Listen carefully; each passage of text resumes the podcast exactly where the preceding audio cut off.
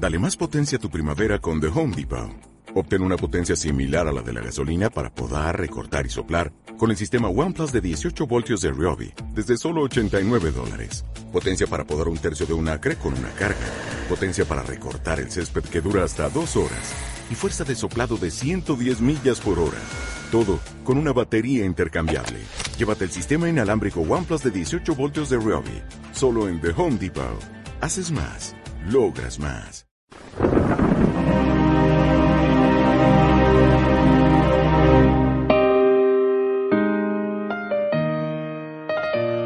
En aquel tiempo volvió a hablar Jesús en parábolas a los sumos sacerdotes y a los senadores del pueblo, diciendo, El reino de los cielos se parece a un rey que celebraba la boda de su hijo. Mandó criados para que avisaran a los convidados, pero no quisieron ir. Volvió a mandar criados encargándoles que les dijeran, Tengo preparado el banquete, he matado terneros y reses cebadas y todo está a punto. Venid a la boda. Los convidados no hicieron caso. Uno se marchó a sus tierras, otro a sus negocios, los demás les echaron mano a los criados y los maltrataron hasta matarlos. El rey montó en cólera. Envió sus tropas que acabaron con aquellos asesinos y prendieron fuego a la ciudad. Luego dijo a sus criados, la boda está preparada, pero los convidados no se la merecían. Id ahora a los cruces de los caminos y a todos los que encontréis, convidadlos a la boda. Los criados salieron a los caminos y reunieron a todos los que encontraron, malos y buenos. La sala del banquete se llenó de comensales. Cuando el rey entró a saludar a los comensales, reparó en uno que no llevaba traje de fiesta y le dijo, amigo, ¿cómo has entrado aquí sin vestirte de fiesta? El otro no abrió la boca. Entonces el rey dijo a los sirvientes, atalo de pies y manos y arrojadlo fuera a las tinieblas, allí será el llanto y el rechinar de dientes, porque muchos son los llamados y pocos los escogidos. Palabra del Señor. Es muy interesante esta parábola y es muy interesante además porque empieza diciendo el Evangelio, el evangelista en esta perícopa que está hablando a los sumos sacerdotes y a los senadores del pueblo. Por tanto, es una parábola que va dirigida a ellos, en especial, naturalmente, a todos. Primer lugar, porque la parábola tiene dos partes. primer lugar, está hablando de que, de que ha venido el, la boda del hijo del rey y algunos no quieren eh, aceptar la invitación está dirigiéndose a los senadores a los sacerdotes, a los fariseos, a los hombres religiosos del pueblo de Israel que no le aceptaban.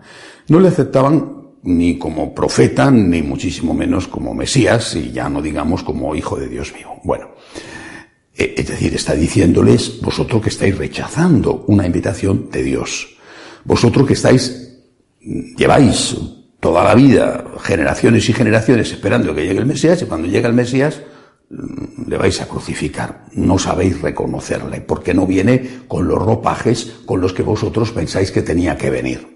No viene con las características que vosotros habíais pensado que tenía que tener, aunque los profetas habían sido suficientemente claros. Por tanto, primera enseñanza va dirigida a ellos, de paso también a nosotros. Veamos para nosotros esta primera enseñanza. El Señor nos invita a la boda y la boda evidentemente es la Eucaristía en la tierra y es el cielo. Y es una invitación que nos hace por misericordia y sin que lo merezcamos, como aquellos a los que estaba invitando entonces.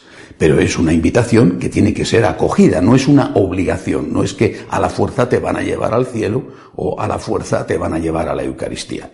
San Agustín decía, Dios que te creó sin ti no te salvará sin ti. Por tanto, es una invitación. Esa invitación tiene que ser acogida. Eucaristía y el cielo. No es obligatoria, no te van a salvar sin ti o no te van a llevar a comulgar a la fuerza o a bautizarte a la fuerza. Mm, eh, por lo tanto, la, la primera lección es cuánto valoramos nosotros la Eucaristía, por ejemplo, o cuánto valoramos el cielo, cuánto valoramos la Eucaristía, cuánto valoramos el seguimiento de Cristo, cuánto es para nosotros lo más importante, lo más grande, lo mejor que nos puede pasar. He estado hace unos días en Polonia visitando a los franciscanos de María de ese país, haciendo un retiro con ellos y, acompañado por un sacerdote franciscano de María que es excepcional. Entonces, un día en la sacristía de, su parroquia, los, estaban un grupo de jóvenes adolescentes menores de edad, pero que están preparándose para la confirmación y estaban en la sacristía. Y, le, dije a uno, al sacerdote, que le preguntara en polaco, obviamente, a uno de estos jóvenes, si se animaría, si se pensaría ser, eh, ser misionero. Un buen muchacho, eh, hijo de una buena familia, preparándose para la confirmación, a todas luces una buena persona. La respuesta fue tan, tan rápida y tan, y tan dura que me, me, me dejó sorprendido, como si no como si le hubiera dicho quieres drogarte, o como si le hubiera dicho quieres tener relaciones sexuales, o como si le hubiera dicho quieres suicidarte, sino algo, yo creo que todavía peor. La respuesta fue como si invitarle al sacerdocio fuera quitarle la vida, peor todavía, o sea, algo horroroso, la tortura, algo, algo, lo peor que podía ocurrirle en la vida. Repito, un buen muchacho que está preparándose para la confirmación y que me dio la impresión de una simple ojeada que era de verdad un buen chico. A este punto hemos llegado. te invitan a Cristo, a estar con Cristo, y, y, te parece que es lo peor que te puede ocurrir, en lugar de pensar es lo mejor que me puede pasar. La Eucaristía es lo mejor que me puede pasar. Y por supuesto también, y hay que decirlo, si el Señor te llama al sacerdocio es lo mejor que te puede pasar. Hasta que no entremos en esta convicción de nuevo, que seguir al Señor y servir al Señor es lo mejor que me puede pasar, que entregar la vida por Cristo es lo mejor que me puede pasar, no habrá vocaciones. Y esto es lo que está pasando, incluso en la maravillosa Polonia. Veamos la segunda parte. Ya estupendo, ya la gente eh, ha llenado eh, la sala del banquete, es decir, todos hemos sido invitados, no solamente los judíos, todos hemos sido invitados. Bueno, el, el, padre del novio está muy contento, por fin tiene aquello lleno y aquella es una boda digna, y no una boda sin invitados, que era una cosa más triste que un funeral. Bueno, pues eh, ya llega y se da un paseo por el comedor y ve que hay, dice uno, uno, que está sin el traje de fiesta. ¿A qué se refiere el Señor? La Iglesia siempre, unánimemente, lo ha interpretado de el mismo modo. Ese traje de fiesta es estar en gracia de Dios. Te han invitado a la boda. Te han invitado, claro. Y dice, de hecho, que, que fueron malos y buenos. También los malos fueron invitados a la boda. Aparte de, ¿hay alguno que no sea malo? Es decir, ¿hay alguien que no sea un pecador? ¿Alguien puede decir de él mismo, yo soy perfecto, yo jamás he cometido un pecado, ni siquiera un pecado venial? Los malos y los buenos, es decir, todos nosotros hemos sido invitados a la boda, a la Eucaristía y al cielo. Pero para entrar al banquete, Eucaristía y cielo, tienes que estar en gracia de Dios. ¿Cómo se está en gracia de Dios? Primero arrepentimiento, propósito de enmienda y después decir los pecados al confesor y luego más tarde ya cumplir la penitencia. Pero tienes que tener arrepentimiento, tienes que estar arrepentido del mal que has hecho. Y entonces si estás preparado para entrar a la boda, la Eucaristía es el mayor don en la tierra.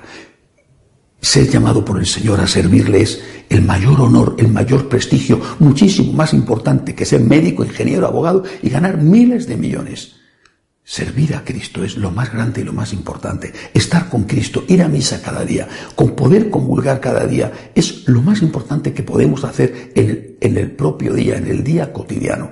Hasta que no entendamos esto es que no entendemos ni quién es Dios, ni qué es la Eucaristía, ni para qué vino Dios a la tierra.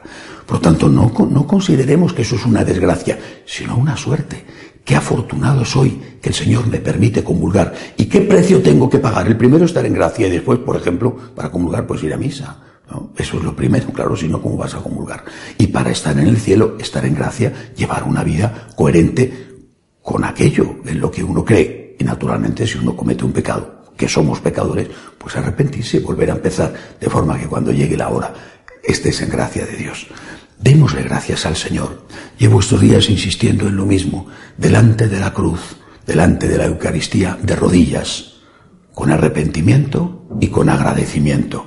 Seguir a Cristo, recibir el don de la Eucaristía y un día recibir el regalo del cielo es algo que desde luego no nos merecemos y que es un regalo infinito de la misericordia de Dios.